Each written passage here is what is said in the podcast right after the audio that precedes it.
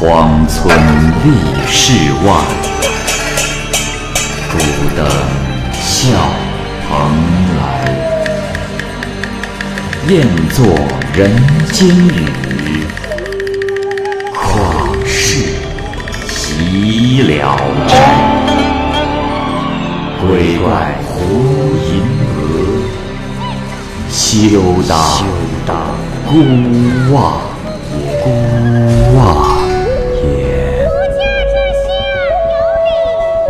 白话《聊斋故事》，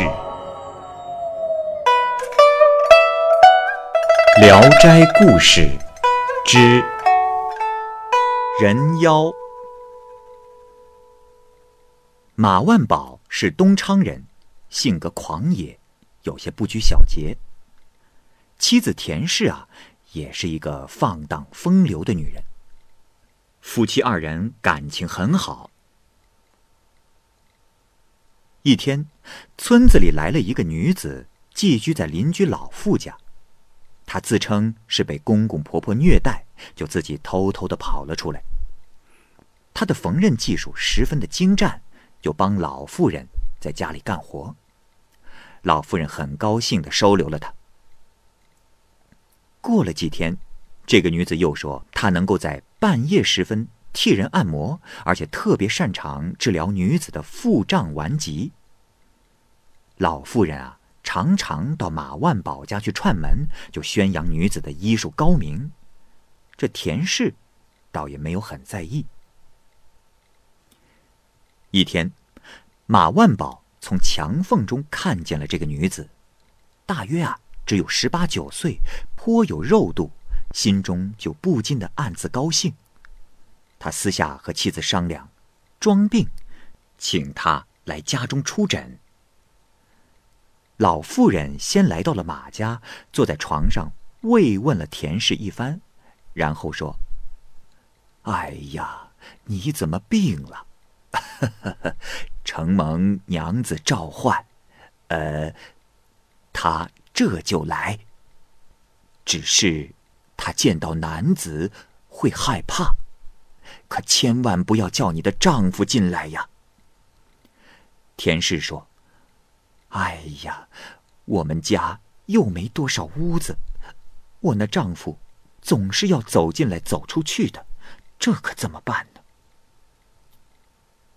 说完，他又沉思道：“啊，对了。”今天晚上，那西村的阿舅家请他去喝酒，我呀这就去告诉他，让他晚上就别回来，这样总可以吧？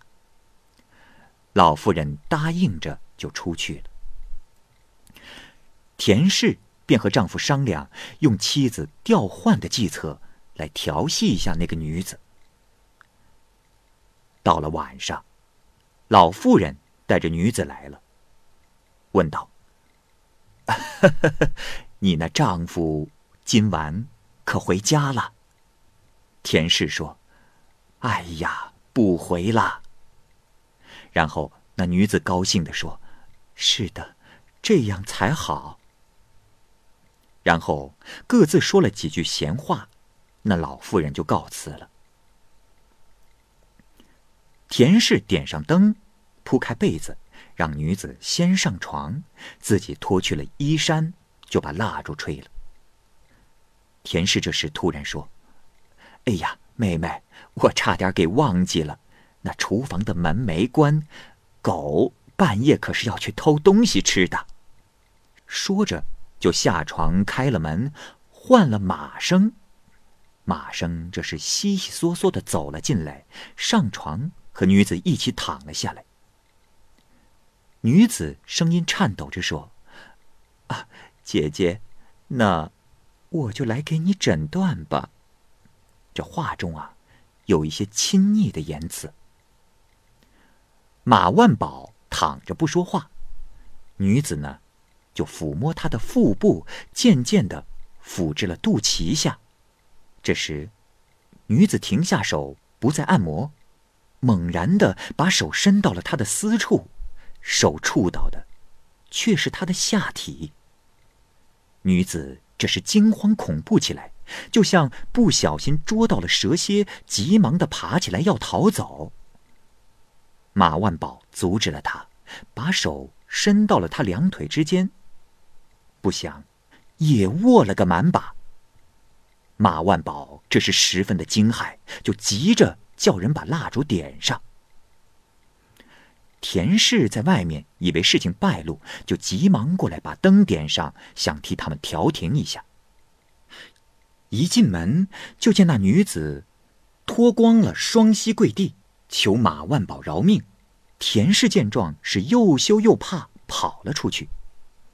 于是马万宝盘问那女子，那女子说她来自古城，名叫王二喜，因为哥哥。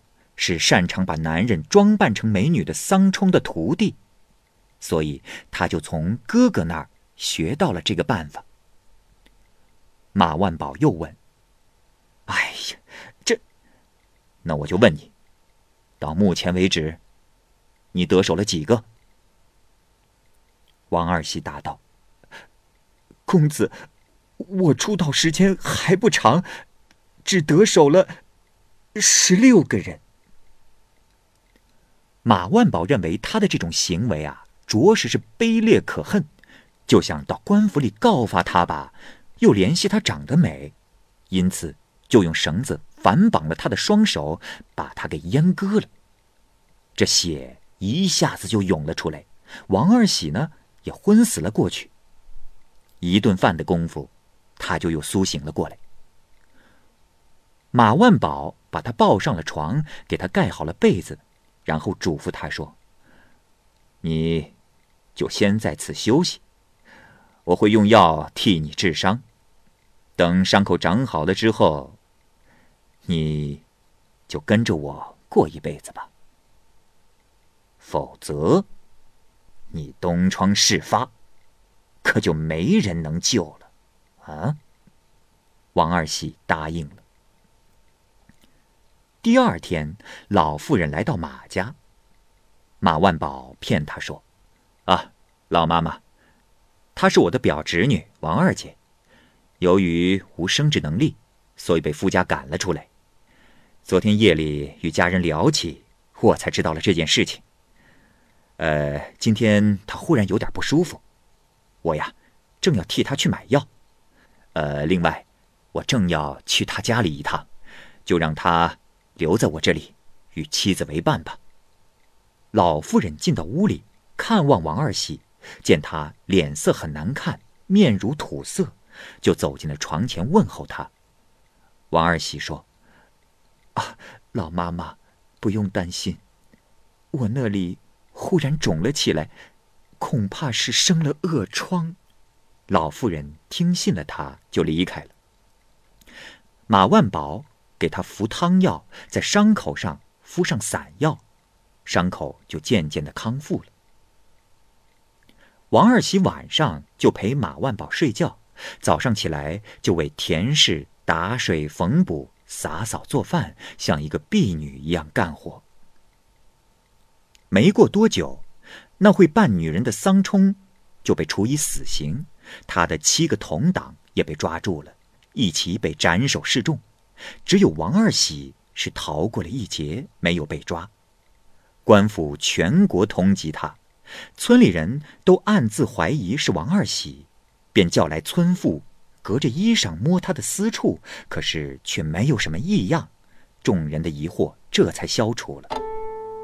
王二喜从此对马万宝感恩戴德，便跟他过了一辈子。后来他死了，就葬在。府西马氏墓地的旁边，如今仿佛还可看见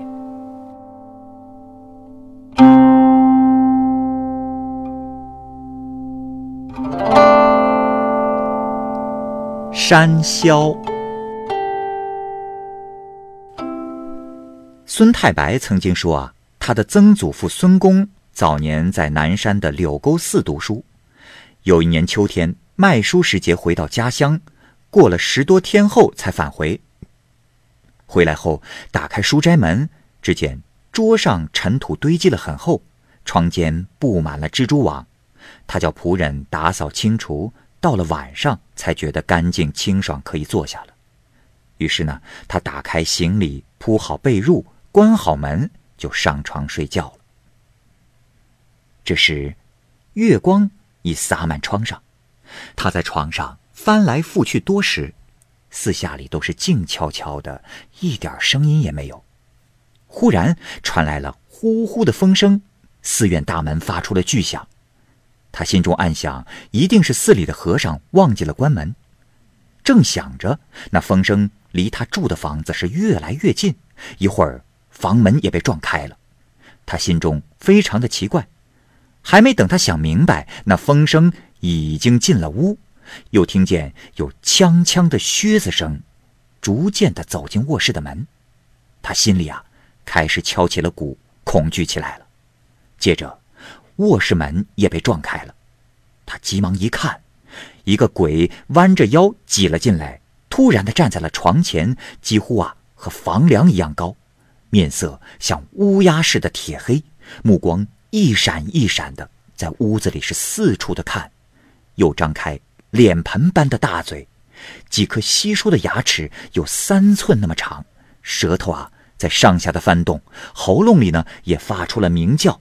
嘶哑之声在四壁当中回荡，孙公恐惧到了极点，又想这么小的地方势必是逃不出去了，不如啊拼死，趁机用刀刺他。于是，暗暗地拔出了枕头下的佩刀，突然向恶鬼猛地一砍，砍中了鬼的腹部。可是啊，发出的声音却如同敲击石盆一样。这鬼啊发怒了，就伸出巨爪来抓他。孙公向后一缩，鬼只抓住了被子，就揪着被子气咻咻地离开了。孙公被这么一吓，也随着被子一起摔倒在地下，趴在地上大声地呼叫。仆人听到叫喊，拿着灯火一起奔来，只见门像原先一样紧闭着，便打开窗子跳了进去，看见孙公的狼狈相，都大吃了一惊。于是呢，扶他上了床，他才慢慢地说出了原因。大家检查屋子，发现被子被夹在了卧室的门缝中。打开房门，用灯一照，只见被子上有簸箕一样大的爪印，五指抓着的地方都被穿透了。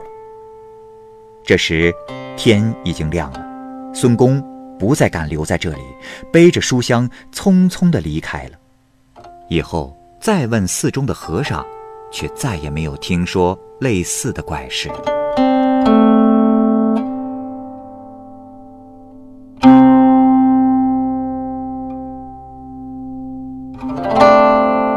摇鬼。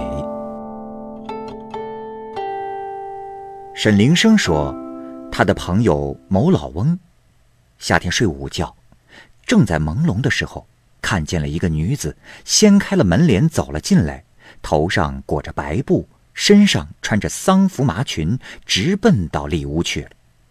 老翁怀疑是邻居妇人来拜访他的妻子，可是转念一想，为什么穿着不吉利的凶服？突然闯到别人家来呢，正在猜疑而感到害怕的时候，那个女子已经走出来了。老翁仔细一看，女子的年龄啊，约有三十多岁，面色黄肿，皱着眉，神情令人害怕。女子踱来踱去，不肯离开，慢慢的逼近老翁睡觉的床，老翁便假装睡觉，偷偷的眯起眼，看看他要怎么样。没过一会儿，那个女子提着衣裙爬上了床，压伏在老翁的肚子上，好像有几千斤重。老翁心里虽然还明白，但一抬手，手像被捆住一样；一动腿，腿也好像瘫痪似的。急忙张口呼救，却又发不出声音。那个女子用嘴来闻老翁的脸，从颧骨、鼻子、眉毛到额头，几乎全部都闻遍了。老翁只觉得他嘴冷得像冰一样，带着丝丝寒气，直渗透到骨头里。老翁正在窘迫焦急的时候，突然想到了一计，就是啊，要等到他闻到脸颊的时候，就趁机用嘴咬住他。一会儿，女子果然吻到了脸颊边来，老翁尝试用力一口咬住了他的颧骨，牙齿都陷进肉里去了。那女子痛得抬起身子，一边挣扎一边尖叫。老翁仍是不肯松口，更加用力地咬住，只觉得血液从脸颊上不断地流下来，把枕头两边都淌湿了。正在两人苦苦相持的时候，老翁忽然听见院子里他的妻子的叫声，就急忙大呼有鬼。刚一松口，那女子已经轻飘飘地逃走了。等到老翁的妻子跑进来，什么都没有看到，便笑他做噩梦受到了惊吓。老翁于是详细的述说了这件怪事，并说有血可以作证。二人一起检查，果然床上枕边像屋子漏了雨水一样流失了一大片。